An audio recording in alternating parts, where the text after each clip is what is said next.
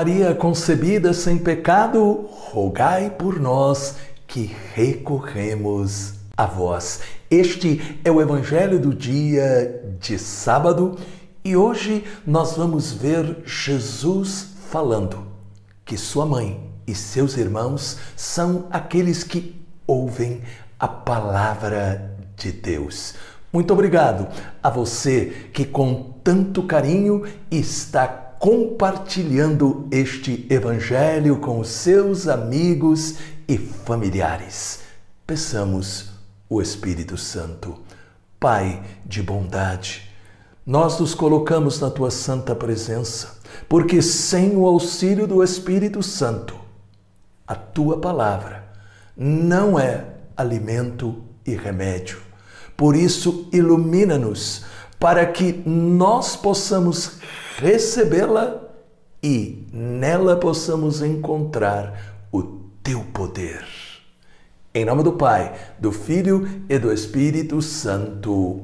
Amém. Evangelho de Nosso Senhor Jesus Cristo, segundo São Lucas, capítulo 11, versículos de 27 a 28. Enquanto Jesus assim falava, uma mulher levantou a voz do meio do povo e lhe disse: Bem-aventurado o ventre que te trouxe e os peitos que te amamentaram. Mas Jesus replicou: Antes, bem-aventurados aqueles que ouvem a palavra de Deus e a observam palavra da salvação. Evangelho curto, mas evangelho com uma mensagem importantíssima para a nossa vida. E por quê? As pessoas constantemente perguntam: como encontrar a felicidade, vencer as tentações, enfim, ser firme e corajoso, corajosa como Deus pede? Jesus, neste Evangelho, nos dá este segredo. Ele fala do exemplo de sua mãe. Ela escutou a palavra e a colocou em prática. Aí está o problema de muitos. Ou não ouvem a palavra. Mas também, ao mesmo tempo, é importante entender: não basta escutar a palavra, mas é importantíssimo deixá-la entrar no pecado, na tentação, na tristeza, na doença e deixá-la agir.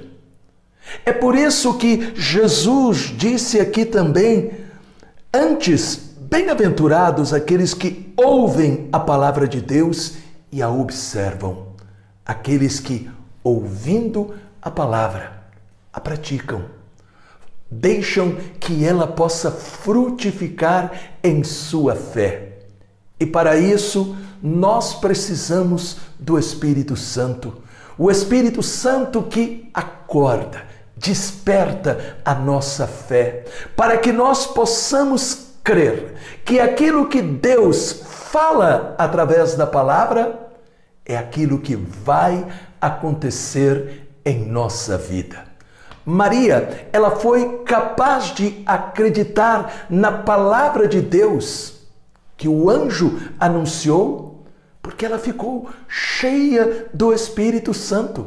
Quando nós ouvimos a palavra, nós não estamos ouvindo uma palavra de autoajuda simplesmente ou de motivação, mas nós estamos entrando na presença de Jesus. Quando Deus fala, o lugar aonde nós estamos se torna como aquela sarça ardente, onde Moisés no Antigo Testamento teve que tirar as suas sandálias, teve que se ajoelhar com reverência para estar na presença de Deus. Assim deve ser também a nossa reverência para com a palavra quando nós a lemos, meditamos, estudamos e quando de um modo forte nós a ouvimos na assembleia reunida para celebrar, celebrar a Eucaristia. É Deus que fala conosco. E aí nós devemos então entender como é que os santos foram transformados, como é que os santos foram realmente capazes de começar uma nova vida pela palavra. Santo Agostinho, comentando as palavras de Jesus, ele fala algo aparentemente surpreendente. Maria foi mais abençoada em aceitar a fé de Cristo do que em conceber a carne de Cristo. Repare, neste momento, ouvindo este evangelho, o desejo de Deus é despertar a sua fé, para que você possa realmente crer que Ele está derramando agora a graça mais urgente, mais necessária, e se for também pedido, Ele vai realizar um milagre. Como é que Maria venceu o medo de aceitar a mensagem do anjo? Colocando em prática a palavra de Deus. E este poder está agora à sua disposição.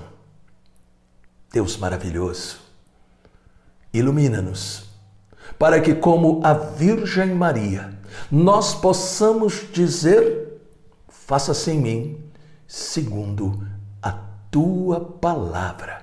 Em nome do Pai, do Filho e do Espírito Santo. Amém. Esta palavra iluminou o seu coração?